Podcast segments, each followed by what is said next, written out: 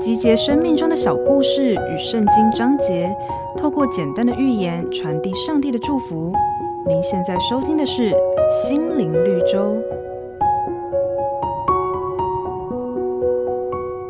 只种番薯、芋头为生的农民决定改种经济价值比较高的苹果。经过辛苦耕作，苹果树终于长成茁壮的果树。农民开心的摘苹果，想到城市大赚一笔。谁知打开果园一看，原本饱满的苹果竟然被飞鸟和走兽吃掉了大半，只留下满地的苹果核。农民只能灰心丧志的放弃了。有一天，他又来到了从前的苹果园，眼前一大片茂盛的苹果树，让他突然愣住了。原来，当年飞鸟吃完苹果后，果核里的种子发芽生长，最后长成了如今的样貌。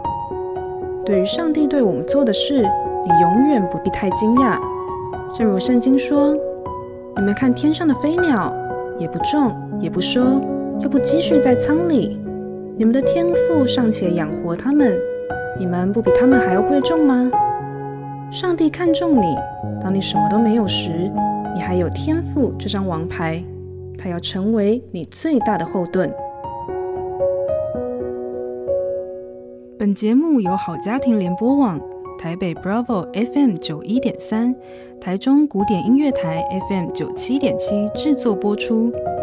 瑞园银楼与您共享丰富心灵的全员之旅。